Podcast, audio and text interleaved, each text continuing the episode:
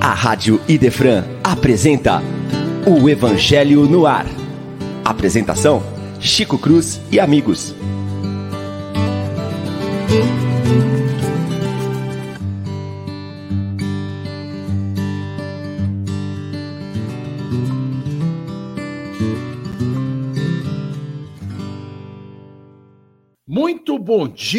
Dia, meus queridos e prezados amigos que estão conosco pela Rádio Idefran, a mais amada, aqui da cidade de Franca, nesta manhã muito gostosa.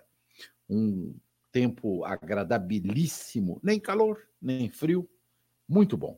Estamos realmente é, amparados pela bondade de Jesus, nosso irmão mais velho.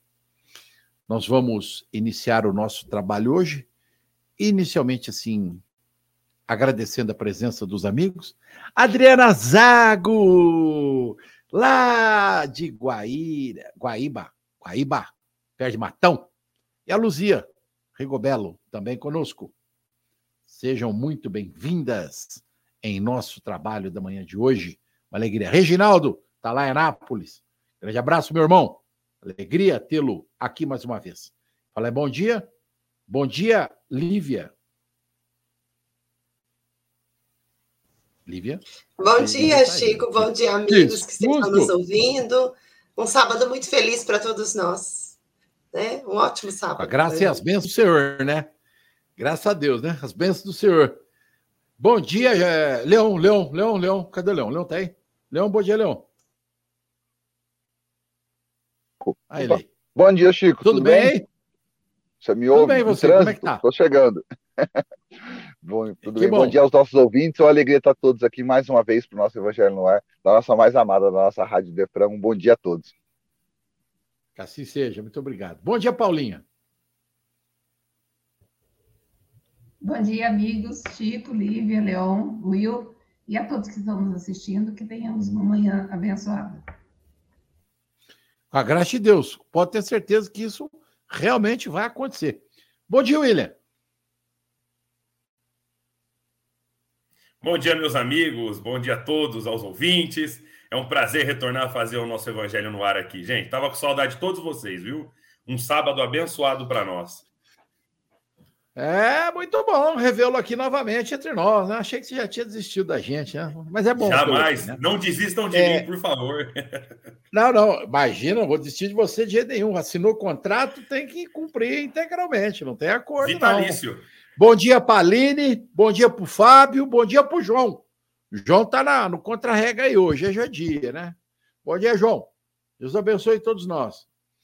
Vamos falar um pouquinho hoje. Não, vamos falar um pouquinho, não, falar muito, né?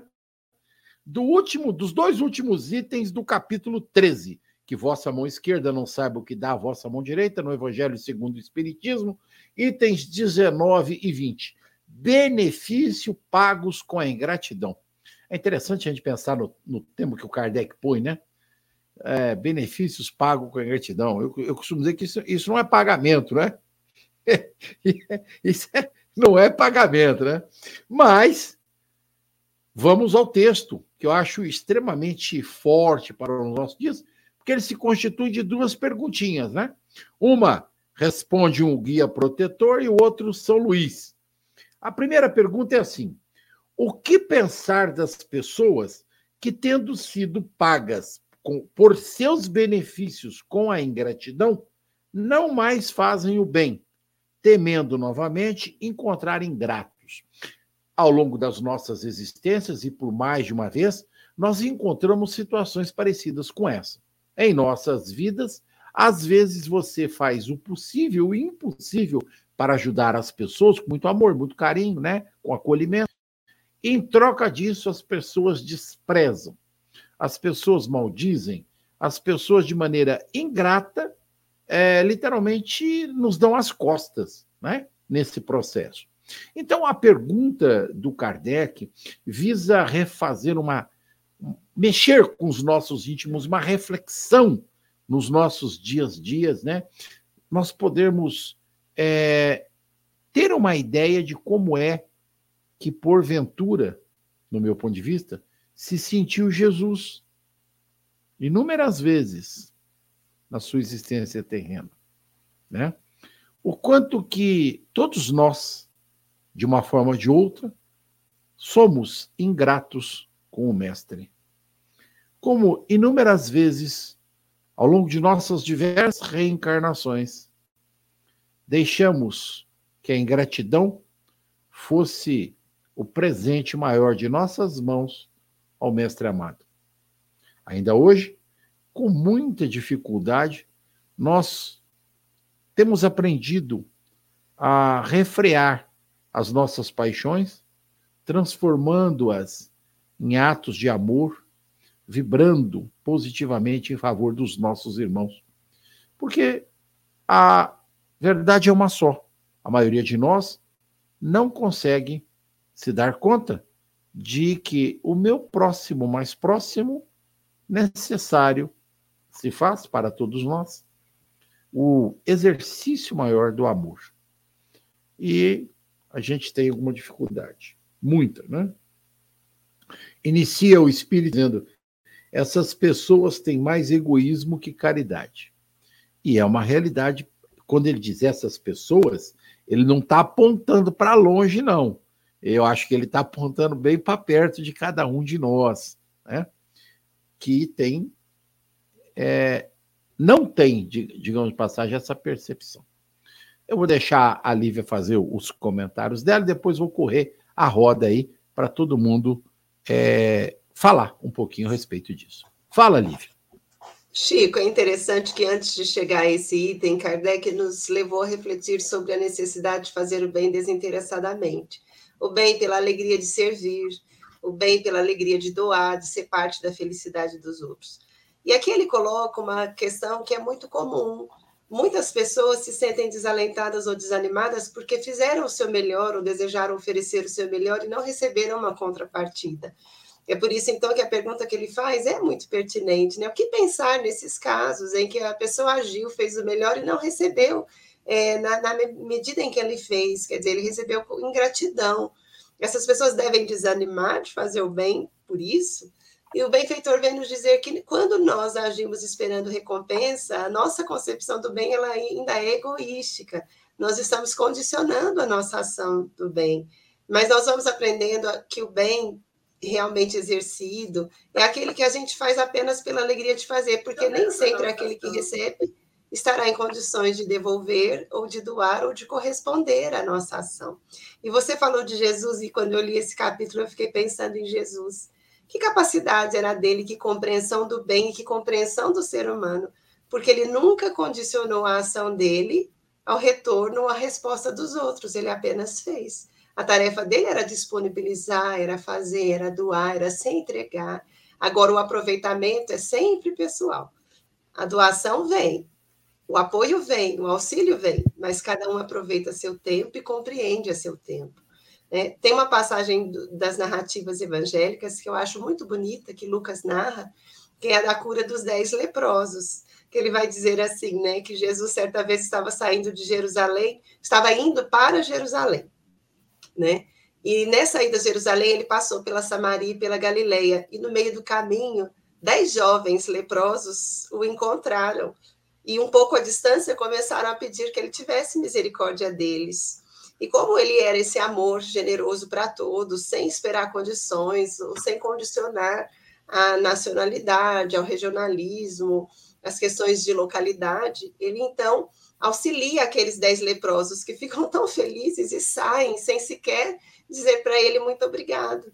Mas nessa hora em que os leprosos partem, um se sente muito tocado e volta e vai agradecer, se ajoelha diante de Jesus. Era um samaritano que agradece a Jesus o benefício que tinha recebido. Nessa hora, Jesus faz uma pergunta que eu penso que era que para a gente pudesse refletir com o tempo. Ele diz assim: Mas onde estão os outros? Não foram dez os que receberam as bênçãos divinas, né? Não foram dez os que se curaram? Como a dizer, será que desses dez ninguém percebeu o bem que recebeu? Não é porque ele esperava esse retorno, mas é porque os outros pudessem despertar que ele faz a pergunta. Mas aquele, aquele jovem que fica fala, Senhor, eles se foram, né? Só eu que fiquei. Mas nessa hora Jesus vai dizer para ele: vai ser feliz, porque a sua fé te curou. Quando eu leio a cura dos dez leprosos, eu penso: isso é uma demonstração da gratidão e dessa falta de reconhecimento diante do bem recebido. No caso, os nove que não reconheceram que foram alvo de um, de um bem naquele momento, eles ainda estavam como que adormecidos para a realidade da vida, suas percepções não estavam trabalhadas, eles não estavam despertos para isso. Mas o que reconhece, ele tinha despertado esse sentido de que nós, na nossa vida, na nossa caminhada, muitas vezes nós somos alvo do carinho dos outros, do auxílio dos outros, do apoio espiritual de alguém e isso e perceber isso nos torna também pessoas aptas a fazer em favor dos outros. Então, neste caso aqui, essa vivência de Jesus que Lucas narra me ajuda sempre a pensar nisso. O bem em nós não deve ser condicionado nem a horário, nem a circunstância de tempo, de nacionalidade, de religião, de cultura. Nós devemos trabalhar de maneira que o bem em nós seja feito apenas pela alegria de servir, de fazer. Chico. É bem, é bem isso mesmo, né? Eu acho que esse é o caminho para todos nós. O exercício maior da caridade é fazê-lo apenas desinteressadamente, como o Fábio fez um comentário aí agora há pouco, e fazê-lo de tal maneira que a gente nem olhe para trás, né? Para verificar como é que foi, que a mão de Deus é, leve e cele o destino de cada um. Paula? É, são profundas reflexões mesmo, é, que me faz pensar como a pessoa ingrata, ela já tem em si a própria infelicidade, porque ela vive conectada com todas as coisas que faltam a ela, com todos os benefícios que não foram dados a ela, com todas as a, as caridades que não foram feitas para ela. Então, ela não percebe todas as coisas que ela tem. E ela não é grata pelas coisas que ela tem. Ela sempre quer mais, ela sempre exige mais, e ela nunca agradece pelo que ela, né? É, essa semana eu fiz uma palestra, eu lembro que eu contei uma história, é, uma frase que eu li, que eu nunca mais esqueci. Fala assim: pensa se amanhã você levantasse e só tivesse aquilo pelo qual você agradeceu hoje. Você teria seus pais? Você teria amigos? Você teria pernas? Você teria um cérebro que pensasse? Você teria um, olhos perfeitos? Você teria casa? Você teria as coisas mais simples. Você pode beber água, né? Agradecer pelas coisas que a providência nos dá e das quais a gente muitas vezes é ingrato, né? Porque quando a gente olha esse capítulo e pensa benefícios pagos com ingratidão, a gente sempre se refere ao outro, né? Será que nós também, muitas vezes, nós não somos esses ingratos descritos aqui? Né? A gente não tem essa, que a Lívia falou, essa percepção dos benefícios que é pagos para que, que, são feitos para nós, por exemplo. Quantas vezes a gente é atendida no dia? Na padaria, no açougue, num banco? E muitas vezes a gente acha que as pessoas não estão lá, não faz a menor nada mais do que a obrigação dela. E quando a gente se sente agradecido, a energia é diferente, o atendimento é diferente. Eu me lembro né, de várias histórias que a, a gente percebe isso. Mas uma outra coisa que me chama atenção também é assim, quando a Lívia, voltando na fala da Lívia, como Jesus era é, é, emanava, né? Era essa fonte mesmo que a gente fala sempre, que não espera nada em troca porque Jesus sabia que cada gesto dele era uma semente que era plantada. Que seria, né? Ela, ela germinaria e ela daria seus frutos no tempo certo de cada um. Porque muitos ele plantou a semente da cura e a pessoa não foi sequer capaz de reconhecer um benefício tão maravilhoso que ela, que ela recebeu.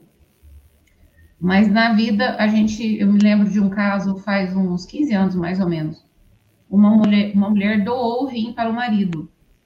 E o marido, com o passar do tempo, ele se recuperou, conheceu outra pessoa, quis se separar para ficar com outra pessoa, e a mulher entrou na justiça para ter o rim de volta.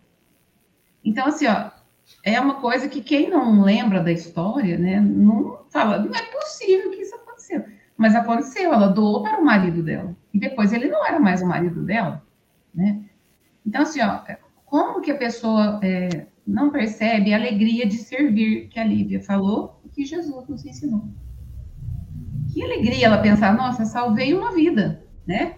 Não, ela condicionou, salvei a vida do meu marido. Ele é meu marido, eu não quero mais. Ele que trate de se salvar com outra pessoa. Então, é, são histórias incríveis que a vida conta, né? né? E que nós podemos pensar: será que nós sentimos alegria real pelo bem que nós fazemos? A ingratidão vai nos ferir muito menos se a gente conseguir fazer o bem sem esperar nenhuma recompensa. Fazer, plantar a nossa semente, deixar o nosso legado, o nosso exemplo e se a gente também souber reconhecer as inúmeras pessoas que passaram pela nossa vida, dos quais nós talvez não, não estejamos sendo gratos até hoje. Ainda está em tempo de olhar para trás e refazer a nossa história com um pouco mais de gratidão, né? Pensei nessas vertentes aí. Paulo, você sabe, você sabe que é, é, as duas primeiras, primeira linha que eu li, né? Essas pessoas têm mais egoísmo que caridade, né? Então, eu acho que é exatamente isso aí que você está colocando. A, a ingratidão é, é filha e fruto do egoísmo. As pessoas não têm essa capacidade ainda, nós não temos, de fazer o que aquele jovem samaritano fez, voltar e agradecer a Jesus. A maioria de nós não se dá conta que a vida é uma dádiva que nós temos muito a lucrar todos os dias, que nós temos muito mais ganhar do que perder no nosso. Aliás, eu acho que não tenho nada a perder, pelo contrário, né? E como seria bom se nós fizéssemos todos os dias uma pequena caridade, um pequeno ato de amor, estendendo as nossas mãos aos irmãos que passam em nossa vida. Nesse momento, eu vou estender as minhas mãos para o William. William. Como sempre, né? Muito obrigado. Estávamos falando nos bastidores. Como era, como era o meu passado sem você estender as suas mãos a mim. Eu sou eternamente grato, tá? Já que estamos falando de gratidão. Muito obrigado, Mas, muito é, obrigado. Paulo, eu achei sensacional a colocação da mulher pedindo o rim de volta. Eu achei sensacional. E eh, a gente Aí, advogado. Na justiça ainda, você imagina? Entrar na justiça pedindo, ah, se ele morreu, o problema é dele. É como você condicionou a vida da pessoa. Eu salvo se ele for meu marido. Se ele não for, ele que morra. Entendeu? Como, que como essa questão da ingra... É exatamente, que absurdo, né? Só que a, a, as reflexões estão sendo trazidas, leva a gente se aprofundar nessa, nesse pensamento.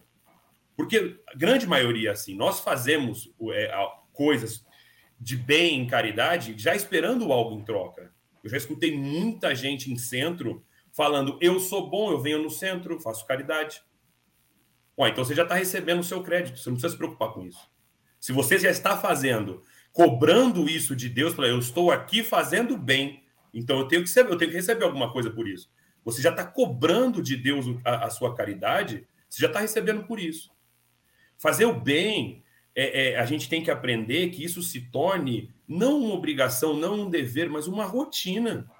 Como os grandes que nós conhecemos na Terra, como Chico Xavier, como Divaldo. Fazer sem esperar nada em troca, fazer de coração. Os espíritos superiores, como a Paula é, é, falou, se gente, pense se nós parássemos e para agradecer tudo que nós recebemos diariamente.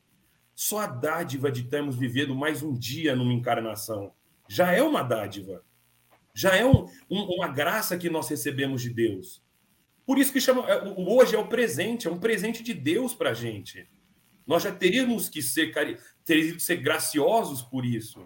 Mas é claro, ainda somos pequeninos, somos espíritos ainda na evolução. Entendemos isso. Mas já que nós não conseguimos entender ainda, que possamos praticar, que a gente possa fazer ao próximo aquilo que nós gostaríamos que fosse feito a nós mesmos, sem esperar nada em troca. E mesmo que nós encontremos a ingratidão no caminho, nós temos que ser sabedor que essa semente nós estamos plantando no nosso irmão também. Um dia essa semente vai germinar. Um dia, no plano que seja no plano espiritual, ele vai ver as mãos amigas que lhe ajudaram. E isso é uma semente que um dia, porque todos nós somos filhos de Deus, todos nós somos potências divinas, todos nós somos iguais. um dia esse irmão também que foi ingrato, mesmo recebendo ajuda, como nós também somos, vai germinar, ele vai começar a entender e ele vai também lembrar de você que o ajudou em momento difícil. Isso é o importante. Para quem já assistiu o filme do Divaldo, como ele também, quando ele começou a ajudar naquelas, naquelas vielas, naquela periferia da Bahia, quanta coisa ruim ele recebeu. Quanta, quanto desprezo pelas pessoas que estavam sendo assistidas por ele, ele recebeu. Ele foi dar um pão, ele, a pessoa jogou fezes nele. E ele falou, tudo bem. E eu, acho que o ensinamento mais importante que ele falou é o que essa pessoa hoje tem no coração para dar, não tem problema. Vamos continuar amando, vamos continuar fazendo. Não tem problema. Essa semente que a gente está depositando vai germinar. E essa pessoa um dia vai entender esse amigo que hoje, esse irmão nosso hoje, que nos trata com indiferença, que recebemos essa ingratidão, tá lá a sementinha. O dia que a terra ficar fértil, ela vai desabrochar, ela vai germinar. Isso é o que nós temos que fazer, como fizeram e fazem com a gente diuturnamente. E, e, e isso que eu acho muito interessante que a Paula trouxe, é a gente entender não só que a, a, caridade que a gente dá, que seja um pão, um livro, um, qualquer um, mas a que a gente recebe todo dia. Nós vivemos em sociedade. Nós recebemos gratidão diuturnamente de todos que nos, no, no, nos rodeiam. Então nós temos que agradecer por isso também. Se os irmãos derem um. um, um... Vou alongar muito, não, Chico, só que você sabe que eu, como eu gosto de lei, eu vou trazer o livro dos Espíritos, né? Você sabe que eu sou. Bom. Então, assim, na questão 937, é uma questão muito interessante que, que traz o livro dos Espíritos, né? Que fala. Questão 937. As decepções causadas pela ingratidão e a fragilidade da amizade também não são para o homem de coração uma fonte de amargura? Que a ingratidão é amargura. E os espíritos respondem: sim, mas já vos ensinamos a lastimar os ingratos e os amigos infiéis. Eles serão os mais infelizes que vós. A ingratidão é filha do egoísmo, e o egoísmo encontrará mais tarde corações insensíveis, como ele mesmo foi. Pensai em todos que fizeram mais o bem do que vós, que valeram muito mais do que vós e que foram pagos com ingratidão. Maior exemplo de todos, Jesus. Jesus foi tratado com a maior ingratidão. Como, eh, muitos chamaram de charlatão. O Je Jesus, caminho, a verdade e a vida, que só trouxe o amor e nunca pediu nada em troco, que entregou a própria vida em sinal, em sinal de caridade e de amor. E mesmo assim, recebeu a ingratidão. Quem somos nós, então, para querer colher frutos nesses espinheiros. Né? Temos que fazer o bem em nossos corações, e isso é o que importa. É ou não é, Chico? É só o que importa, né? Não, não existe outra maneira de ser diferente. Você estava falando em, em, em assim, processo de ingratidão, né? Eu pensei, como é que deve ser para um gerente? O que, que você acha, Léo? Chico cortou, como deve ser para quem? Eu não te ouvi. O gerente de banco. o gerente de banco é muito divertido, vou te dizer com certeza, sabe? Eu gosto muito, muito do que eu faço, isso é uma das coisas que eu mais adoro. Porque tem muitas vezes que a gente. Às vezes a gente oferece uma dose do remédio para o cliente, o cliente abraça o remédio vira veneno. Aquele cartão que você me deu, ah, mas você estava tão feliz com ele, agora eu preciso pagar. Falo, oh, meu amigo, te dei o remédio, você tomou demais, aí agora se envenenou né? Mas a gente está lá para poder salvar.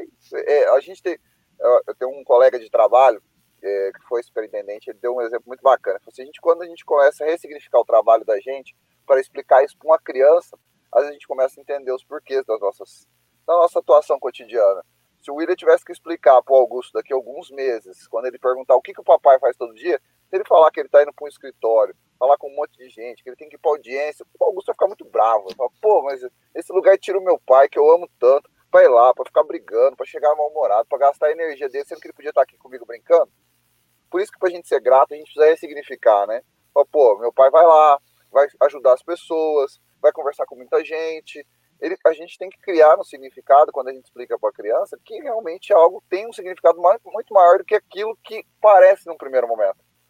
E aí, quando a gente falou de gratidão, ficou na minha cabeça aqui muito forte a gente agradecer por aquilo que a gente talvez, por aquilo que entra no nosso caminho, talvez para nos desafiar.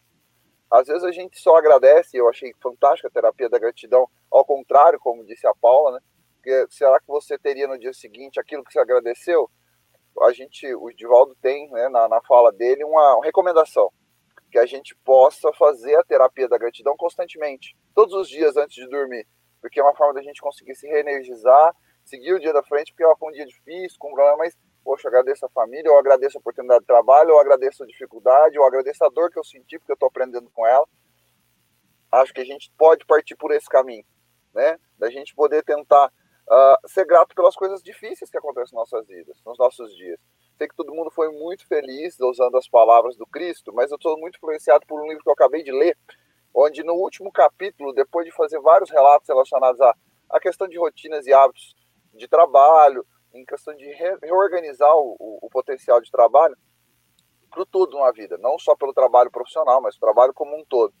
O último capítulo do livro ele se dedica exclusivamente à terapia da gratidão, mas de uma forma diferente. O autor desse livro é o Clube das 5 da Manhã, um livro que eu li. É, o autor desse livro ele usa no último capítulo a terapia da gratidão através da experiência que Nelson Mandela viveu. São 18 anos preso e nesses 18 anos preso, ele passa na Robben na, na ilha, né, afastado de toda a, a população, momentos que a gente não imaginaria. Ele chega no inverno para ser, ser preso, recebe um, um, um, short curto, uma camiseta, vai ser colocado numa cela que é a própria a cela que ele vai viver por 18 anos. Lá ele vai escrever a sua biografia, certo? E nesse período, nos 18 anos, desses 18, 10 ele passa quebrando pedras.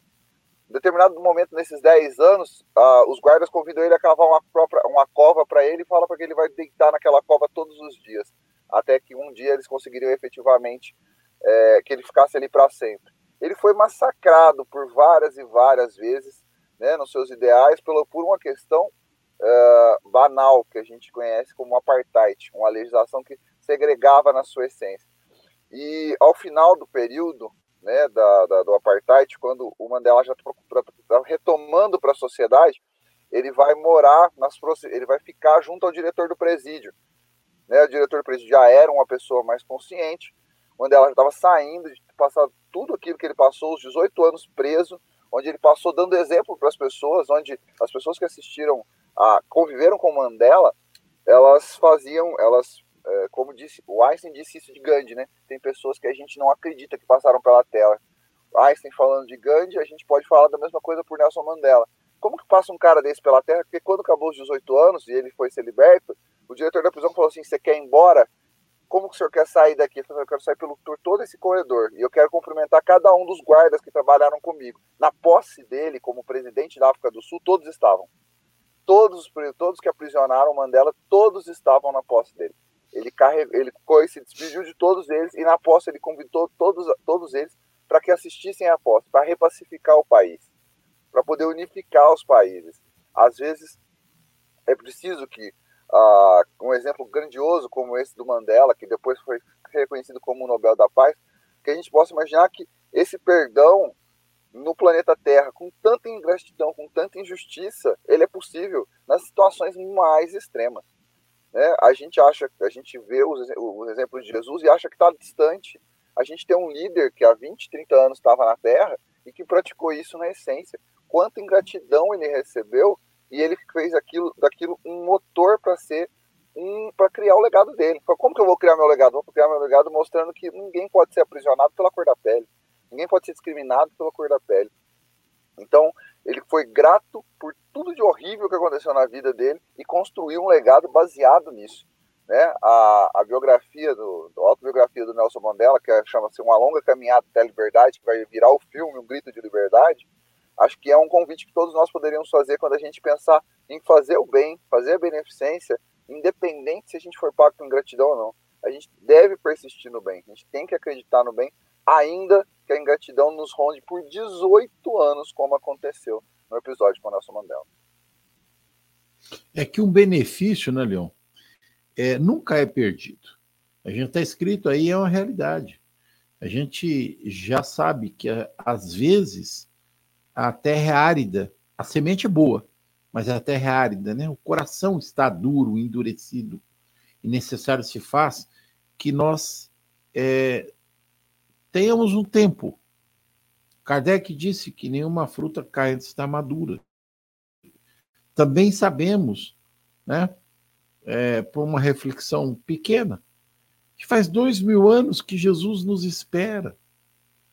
Nós temos dificuldades ainda, muitas, não são poucas. A maioria de nós, todos nós, estamos ainda vivendo nessas circunstâncias. A semente é boa, a semente do Evangelho é boa. Nós, que ainda não aprendamos ao longo das nossas existências, e olha que são muitas, hein? A adubar, a aguar essa sementinha para que ela desabroche nossas almas. É, na sequência aí, tem a segunda pergunta. Está no item 20. E o São Luís responde. É um trecho curtinho. Vocês vão me permitir, eu vou ler inteiro. Depois vou deixar vocês fazerem comentário. A pergunta é: a beneficência é bem compreendida quando é praticada exclusivamente entre pessoas de uma mesma opinião, de uma mesma crença ou de um mesmo partido? Não.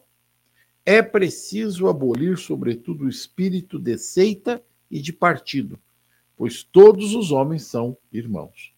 O verdadeiro cristão como irmão e não consulta, antes de socorrer, aquele que tem necessidade, nem sua crença, nem sua opinião sobre o que quer que seja.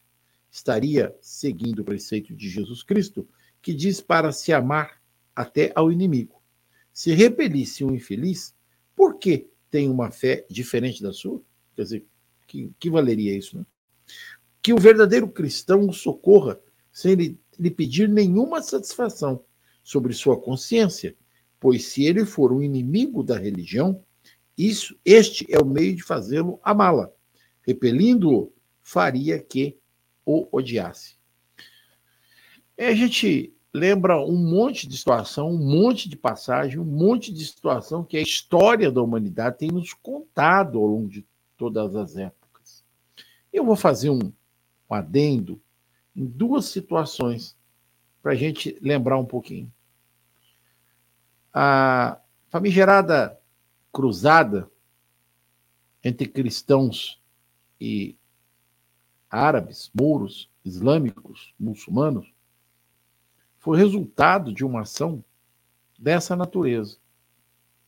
As pessoas estenderam os olhos para o poder, para a glória, para a riqueza, mas em nenhum momento pensaram na união das pessoas. Tudo bem, foi lá no ano 900, né? Era a, a visão do mundo era diferente. Mas você deu um exemplo agora, Leon, que é da, de 30 anos atrás, onde ainda e neste tempo em que vivenciamos, é, depois de termos passado é, pelas experiências da França em 1789, queda da Bastilha, que era uma questão de diferença entre é, pobres e ricos. E agora, no, no final do século passado, a diferença era de cor de pele. Até quando nós vamos ter que parar para olhar, para pensar, para justificar uma atitude ou um ato que seja contrário a caridade. Porque é muito egoísmo ainda de nossa parte não enxergar, não ver, não perceber, não entender que nada justifica uma atitude grosseira, descabida, é, desumana para com o nosso irmão. Somos todos filhos do mesmo Pai. Não há como enxergar de maneira diferente concebível neste período em que nós vivemos, com todos os ensinamentos do Evangelho, nós ainda não nos darmos conta disso aí. Olha, já que o seu microfone está aberto, nós vamos inverter o sentido da roda agora. Comenta, Leon. Eu já estou. Como a gente usou esse exemplo, e está muito fresco na minha cabeça, eu vou, vou terminar de amarrar as pontinhas dele aqui, né? É, Mandela escreveu que quando ele foi até o portão, né, ele falou que ele escreve, eu vou ler um pedacinho do texto que eu acho fantástico. Eu sabia que se eu não deixasse a amargura e o ódio para trás, eu ainda estaria na prisão. Palavras dele, quando ele vai até o portão. Segue. Estar livre não é apenas tirar os grilhões de alguém, e sim viver de um jeito que se respeite a liberdade alheia. Por fim, ninguém, olha o que o Mandela diz, ninguém nasce odiando outra pessoa pelo cor da pele, origem ou religião, que o Chico acabou de falar. Para odiar, as pessoas precisam aprender. E elas aprendem a odiar, se elas aprendem a odiar, elas podem ser ensinadas a amar, pois o amor chega mais naturalmente ao coração humano do que o seu oposto. Palavras palavras de um líder que é, essencialmente é um líder político. Ele não está falando de nenhuma das religiosidades cristãs, hindus, nenhuma, nenhuma, nenhuma, muçulmano. Ele simplesmente diz que é mais fácil o coração humano captar o amor do que o oposto. E para odiar, isso é fantástico, porque fala da doutrina espírita, fala do livre-arbítrio. Para odiar, a gente tem que aprender. Ninguém naturalmente odeia. A gente aprende a odiar. E o Mandela nos todo período de cadeia dele, todo período de prisão dele, vamos usar esse termo que é melhor, todo período de prisão dele, todos os dias quando ele se reunia com os outros presos, ele falou assim, o que você aprendeu hoje? Qual o seu aprendizado? Qual o seu aprendizado que você tem tirado daqui? E quando ele falava nesse aprendizado, ele estava querendo que a gente aprendesse a amar. O aprendizado do amor é o que está no Evangelho, de, na codificação. É o instruí-vos do amai-vos e instruí-vos. A gente precisa se instruir para a gente se amar para a gente entender que o nosso irmão às vezes não a semente às vezes não está preparada, mas a gente não vai deixar de amar. A gente precisa estudar, entender que o amor, a, a forma com que a gente vai doar, é mais necessária, intensa a necessidade de doar o amor do que de receber. É ele que vai nutrir. A gente tem falado sobre isso o tempo todo. Ou seja, a gente tem essa necessidade de aprender e de educar o nosso coração para o amor. A nossa, a nossa, a nossa origem, a nossa essência ainda muito material, muito arraigado às questões materiais. Essa semana, num atendimento que foi prestado lá pelos, pelos irmãos Allan Kardec, uma pessoa que passou pelo atendimento me entregou a, a, a anotação que foi feita entrega para ele. Meu amigo me perguntou assim, qual que é, essencialmente, porque lá no texto que foi passado, qual que é a essência dessa palavra aqui, materialidade? E ele está vindo de uma outra doutrina, não é uma pessoa espírita de berço. Eu falei assim para ele, qual o significado que você quer dar para a materialidade? Porque se você achar que o seu trabalho somente é material, isso é materialidade. Se você achar que a relação com seus filhos, de pagar, de, de conviver, de alimentar, é só material, isso é materialidade. Na verdade, quando você, a materialidade é igual à segurança, é igual é tudo aquilo, quando ela faz a falta, quando a gente olha e fala assim, não, realmente eu estou mais próximo do espiritual do que do material. A gente tem que olhar pelo que ele, que ele deixa de ser. Tudo aquilo que está em volta a gente que é material, o que, que tem de essência espiritual, o que, que realmente anima isso aqui, o que, que realmente faz sentido nessa situação. Então, eu respondi para ele, quando a espiritualidade fala para que você deixe de se preocupar com a materialidade, não quer dizer que você vai deixar de trabalhar, não quer dizer deixar que você vai deixar de conviver com as pessoas, de exercer o seu trabalho rotineiro.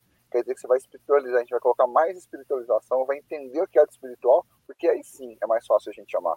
É mais fácil a gente entender os nãos que a gente vai receber. É mais fácil o nosso coração ser empático quando a gente age de forma espiritual e não de forma material. E de forma material a gente vai continuar olho por olho, dente por dente. Quando a gente é quando a gente passa a agir de forma espiritual, a gente vai ter aquilo que o Mandela falou, a gente vai aprender a amar as pessoas, vai poder proliferar um sentimento do bem e aí sim a gente vai ser grato para falar assim, bom, aprendi, consegui dar um passo adiante. Acho que esse é o nosso, esse é o nosso grande desafio aí e a codificação está aí para nos ajudar. Leão, uma coisa que a gente precisa aprender ainda hoje é que a palavra não não significa de forma alguma que você não poderá realizar alguma coisa. Ela apenas identifica um momento particular que não é possível fazer, né? É, você quer falar, Lívia? Quero. Eu fiquei pensando de tudo que foi dito aqui como Jesus se antecipou, nos ensinando a fazer esse bem sem condicioná-lo às pessoas que nós amamos, às pessoas do nosso grupo cultural ou religioso. A parábola do bom samaritano é tão profunda porque ali ele vai narrar que um homem saía de Jerusalém para Jericó, então era um judeu saindo para outra região. E quando ele é vitimado, várias pessoas vão passar por ele, e eram pessoas da mesma crença, da mesma cultura e da mesma, do mesma vinculação religiosa mas não são essas pessoas que estão predispostas ou sensíveis para ajudá-lo na sua necessidade, mas vem um samaritano, em relação a quem é, os representantes do judaísmo e, e, os representantes dos samaritanos tinham rixas seculares de lado a lado, né? Por divergências de pensamento, divergências culturais. Mas o símbolo que Jesus usa é exatamente esse para nos mostrar que na hora de auxiliar um irmão com quem a cultura dele tinha divergências, ele não pensou nisso. É o samaritano que vai socorrer. Então veja só, quando nós condicionamos o bem a certas circunstâncias, é um princípio. É evidente que é mais fácil fazer o bem para quem a gente ama. É mais fácil fazer o bem para quem está vendo a vida na mesma linha de raciocínio nossa. Isso não nos desafia. Tem aquela correspondência natural. Mas quando nós conseguimos fazer, independente de onde a pessoa, de onde ela está falando, de onde vem ou de como ela pensa a vida, significa que o nosso sentimento está se elastecendo. E é para isso que o Evangelho nos convida. O exemplo que o Leão falou do Mandela, os, os exemplos que foram dados por todos aqui, nos mostram que às vezes a nossa grande dificuldade de agir no bem ou de sermos gratos é que nós estamos esperando agradecer uma grande coisa ou fazer um grande bem, imaginando que o bem vai ser bom só para o outro.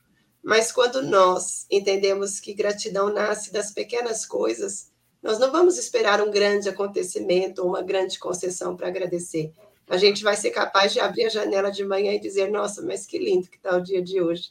É cedinho, a gente queria até dormir um pouco mais, talvez, mas é uma benção ver esse espetáculo, poder perceber tudo isso e sair se sentindo útil, realizando algo que a gente sabe fazer ou pode fazer melhor. Então, as pequenas gratidões nos levarão à grande gratidão.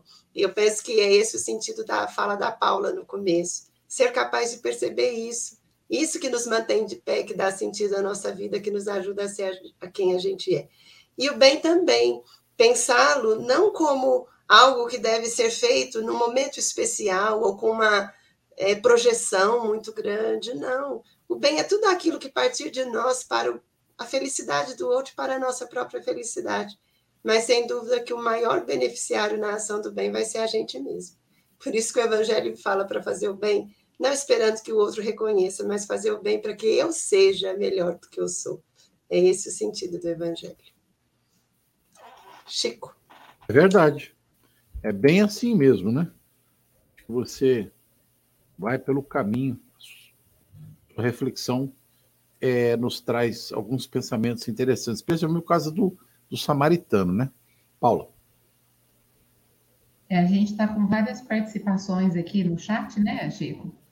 Mariana, Ângela, Ana, Aline e o Fábio estão trazendo aí contribuições para nós, comentando sobre a liberdade, comentando sobre o não.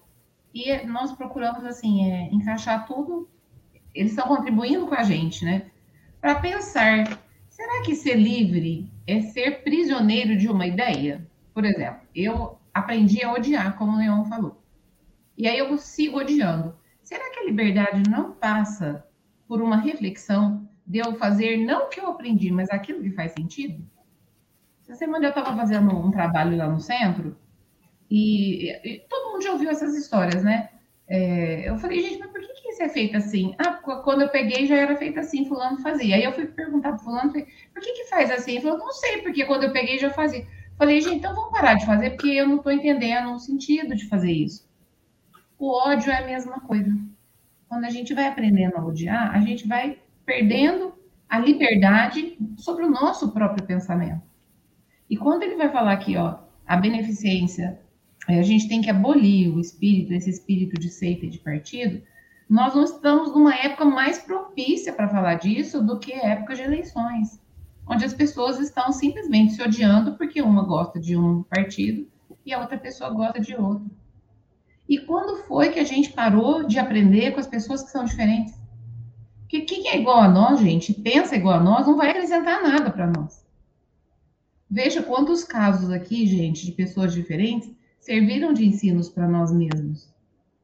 A Lívia trouxe o caso dos, né, das pessoas que foram curadas, que não souberam agradecer. O Leão trouxe o caso lá do Nelson Mandela. O William trazendo os casos dele trazendo os casos da cruzada que os amigos estão falando.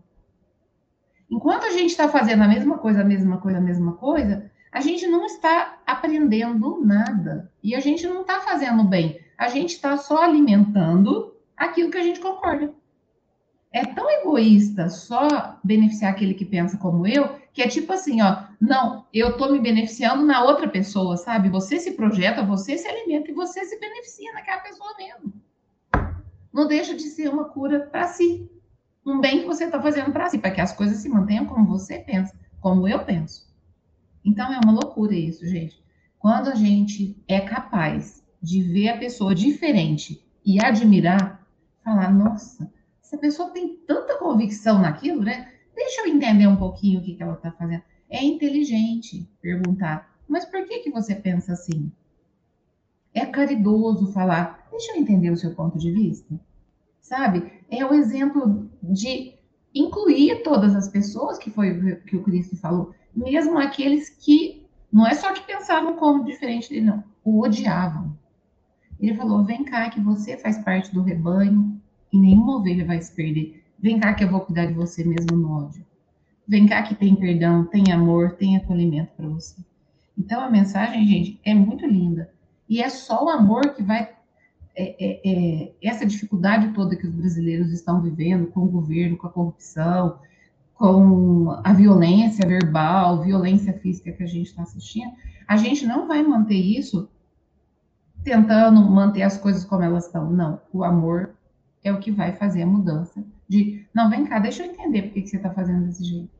Muitas vezes a pessoa violenta, ela tem dentro de si muito medo, ela tem dentro de si muita mágoa. São muitas dores que ela tem que ela externaliza de maneira violenta. Só o amor vai conseguir ensinar a gente a externalizar as nossas mágoas de uma maneira diferente. Aprender com aquele que nos fere, né? O Leão até citou, né? Pessoa que vem aqui para nos trazer uma coisa, um, um, desafio, aquela pessoa ali, ela tá ali como um professor. É difícil a gente fazer esse movimento de falar, nossa, eu agradeço porque essa pessoa está pensando tão diferente, deixa eu olhar ali pelo lado dela. Livre-arbítrio é a nossa capacidade de fazer diferente o que a gente sempre fez igual. É a capacidade da gente pensar e refletir sobre os nossos sentimentos, que é o que nos torna humanos, para a gente poder dar um passo diferente, dar um passo a mais. Um passo em direção àquele que, que é, a, é a nossa estrada, que é o Cristo, né, que a gente está falando aqui. Então, que a gente seja livre, podendo mudar, e não seja livre, congelado e estático e que o bem possa fazer parte de um ideal, de uma cultura interna. E não de uma cultura, não, eu vou beneficiar onde eu sou beneficiado. Não, eu vou fazer o bem pelo bem, por amor ao bem, porque o bem me faz muito bem. É muito bom ser bom quando a gente consegue ser bom. Porque muitas vezes a mágoa, né, acaba nos impedindo, né? Então foi por esse caminho que eu pensei, a beleza de admirar e aprender com o diferente, incluir o diferente e ser generoso, com todos, com a gente que pensa diferente, comigo mesmo, e com a outra pessoa que pensa diferente. Pensei nesse caminho. William? William? É, é, é, é fundamental. É, a gente, eu acho uma palavra muito interessante que é o seguinte: a gente só, só entende a saúde quando a gente está doente. A gente só entende a luz quando a gente está na escuridão. Então, uma oposição, uma pessoa que pensa contrária, diferente, não contrária, mas diferente, é extremamente importante para a evolução nossa e da sociedade. Até porque, se não fosse assim, como nós cresceríamos? Se você não teria essa, essas ideias multifacetadas no decorrer de uma sociedade, como você vai crescer?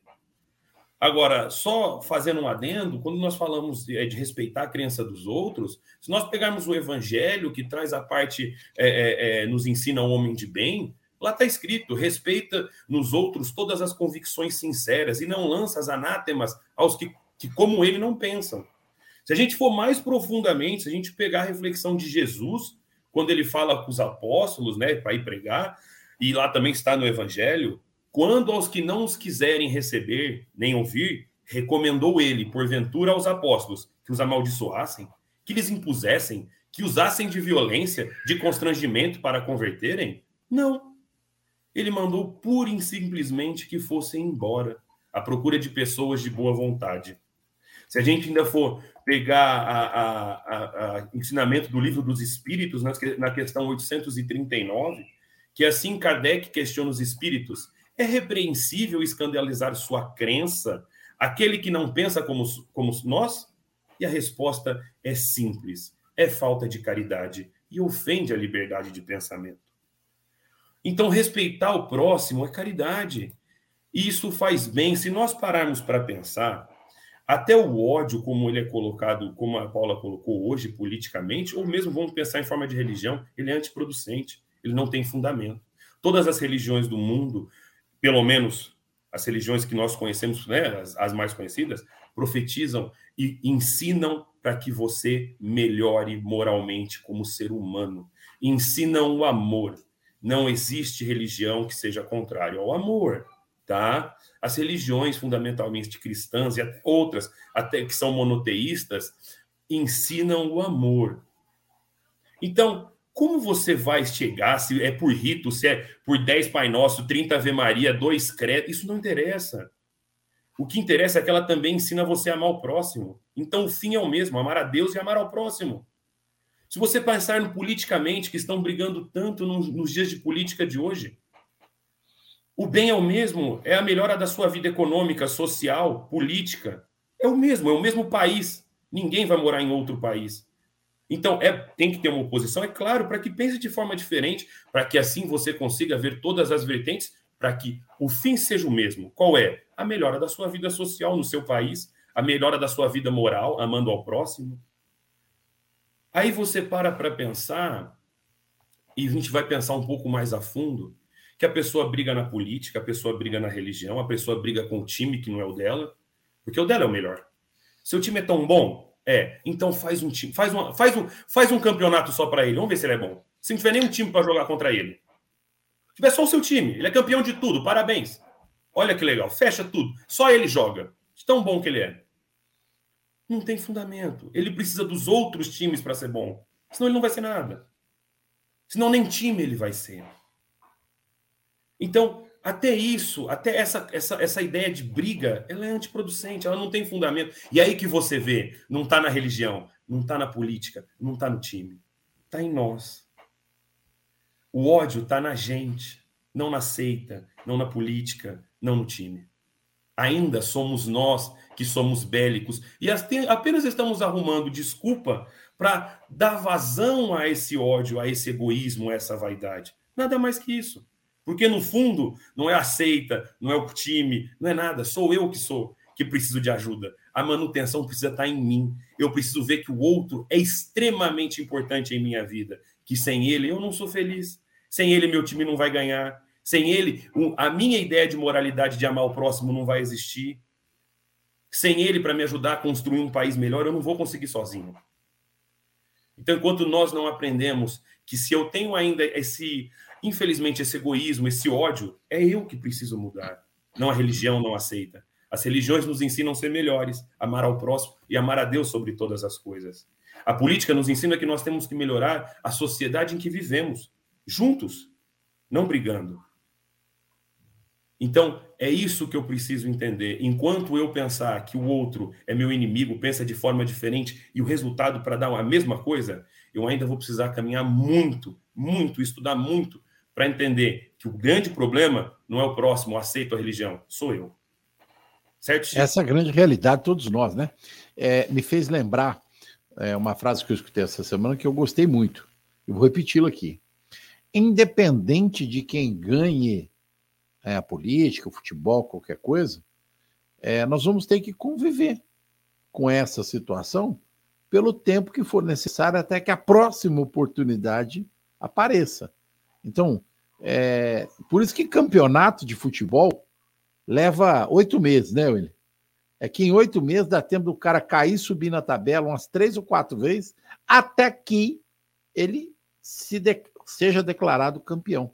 Na política, a cada quatro anos você muda tudo, para que desse oportunidade aos outros que possam fa fazer ou falar.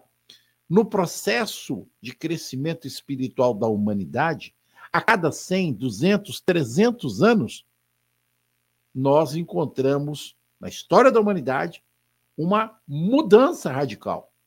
Aconteceu em 1789, queda da Bastilha, mudou a estrutura organizacional da sociedade humana. Aí cai o Muro de Berlim, vocês se lembram, né? Talvez o William e a Lívia não se lembram, mas o Leon, mas eu e a Paula nos lembramos perfeitamente bem. Cai o muro de Berlim, muda a estrutura socioeconômica do mundo. Vem a pandemia, outra mudança na vida de todos nós. Aliás, de passar, se não fosse pandemia, nós não estaríamos aqui, né? Porque a gente descobriu esse negócio de internet no período da pandemia. Vamos fazer programa na rádio, né? É! Aí todo mundo veio para a rádio. Que delícia, né? Que maravilha, né? Então, agora, faltando apenas quatro minutos para terminar o programa, cada um de vocês tem um minutinho para se despedir e correr para casa, para o abraço. Lívia. Chico, um editorial de ação de graça, certa vez narrou no Thanksgiving, né, americano, que uma professora pediu para os aluninhos dela fazerem um desenho que expressasse pelo que eles eram gratos. E era uma, uma turma de alunos com bastante necessidade, assim, então ela imaginou que eles não teriam muito a agradecer. E um aluninho fez uma mão, um desenho de uma mãozinha, e, e foi a febre da sala, todo mundo adorou, queria saber de quem que era aquela mão, se era de quem, é, do fazendeiro, de Deus, de quem que era. E quando a professora perguntou para ele, Douglas, mas de quem é essa mão? Pelo, por que você é grato a ela? Ele disse, são as suas mãos, professora. Eu sou grato às suas mãos. E ela se lembrou que, gentilmente, todos os dias, na hora do intervalo, ela pegava as mãozinhas das crianças para entrar na sala de aula. E quando pegava a mãozinha dele para entrar, aquilo simbolizou para ele um bem. Então, eu gostaria de encerrar dizendo, pelo que você é grato, pelo que eu sou grata, que isso seja sempre uma reflexão na nossa vida mas que o bem que o outro que fizer para nós não receba a nossa ingratidão. E o bem que nós fizermos para o outro não seja condicionado à gratidão alheia. Um excelente sábado para todos, uma excelente semana. É o que eu desejo. Grandes reflexões. Paula. É, foi um programa muito cheio de coisas para a gente sair pensando. E eu quero deixar a pergunta. Se você hoje se levantasse só com o que você agradeceu ontem, o que você teria no dia de hoje? Que a gente possa levar a reflexão da Lívia e a pergunta nossa semana. uma boa semana a todos. Assim seja. William. Agradecer, vou levar essas reflexões comigo. Sou muito grato por ter todos vocês aqui, tenho certeza disso. E um bom sábado a todos, que Jesus os ilumine muito e até semana que vem, se Deus quiser, gente. Com as bênçãos do Senhor. Leon. Certa vez, numa reunião da, da diretoria do Padre Vitor, a gente estava reunindo amistosamente para finalizar o trabalho de final de ano, comendo um salgadinho. Lá pelas tantas, alguém fala assim: Poxa, a gente não fez uma prece inicial. E aí vou usar Allan Kardec de Moraes e não Allan Kardec, o professor, para dizer uma frase que ele marcou minha vida. Seu Allan Kardec disse o seguinte: Quando a gente celebra com as pessoas que a gente ama, a gente faz uma oração e ele chega até Deus. Esse programa é uma celebração nas nossas vidas. Eu só tenho que agradecer a todos que fazem parte dele. Um abraço, boa semana. Muito obrigado, Leon. É, olha, eu fiquei muito feliz de ouvir essa fala do seu Allan Kardec. Allan Kardec de Moraes é companheiro nosso de trabalho, né? Um homem fantástico, é, nos seus setenta e tantos anos de idade, tem nos ensinado muito. Um abraço efusivo ao seu Allan Kardec, né? De Moraes. Quero deixar aqui o nosso abraço ostensivo a todos os amigos que nos acompanharam na manhã de hoje. Adriana, nós estamos com muitas saudades de você. Luiz, mais uma vez, um abraço, meu querido amigo, lá nos Estados Unidos e todos que estão conosco por aí, assistindo, ouvindo e nos prestigiando nesta magnífica manhã. Que as reflexões de hoje possam modificar profundamente os nossos pensamentos e as nossas atitudes ao longo deste ano e das nossas existências. Uma excelente semana a todos, que Jesus abençoe. Até a próxima semana, se Deus quiser. Um abraço a todos.